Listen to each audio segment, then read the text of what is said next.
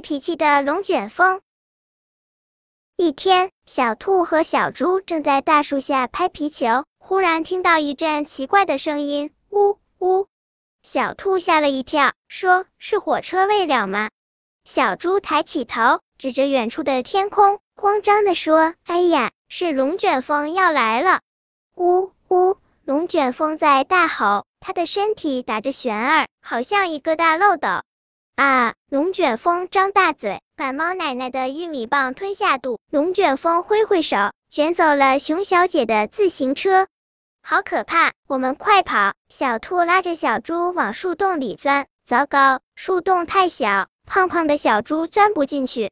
呜呜，不许跑！龙卷风追上来，一把将小猪的尾巴揪住。救命啊！一时间，小猪的脚丫离开地面，要飞了。小猪，我来救你！小兔冲出树洞，将小猪的脚丫牢牢抓住。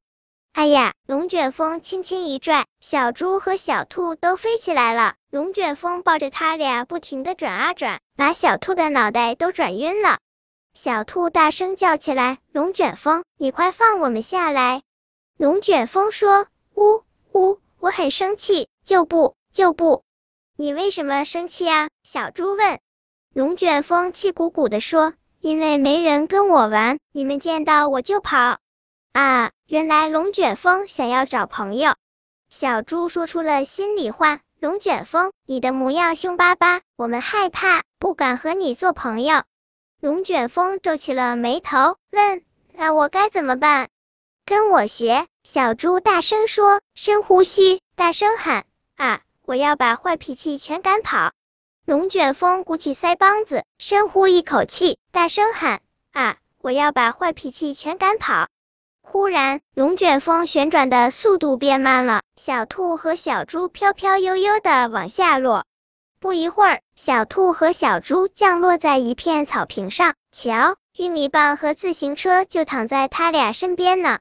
猫奶奶跑过来，抱起了玉米棒；熊小姐跑过来，骑上了自行车。他们笑着说：“现在的小风多舒服。”这时，龙卷风从向日葵上跳下来，不好意思的吐了吐舌头。呀，龙卷风的个头变小了，它变得和小兔一样高。小兔笑着说：“小龙卷风，你现在的样子真可爱。”小猪从家里拿来了一只花风筝，笑着说：“来，小龙卷风，我们一起玩。”好。小龙卷风翻了个跟斗，拖着风筝飞向天空。哇，风筝越飞越高了。听，小龙卷风在咯咯笑。本篇故事就到这里，喜欢我的朋友可以点击订阅关注我，每日更新，不见不散。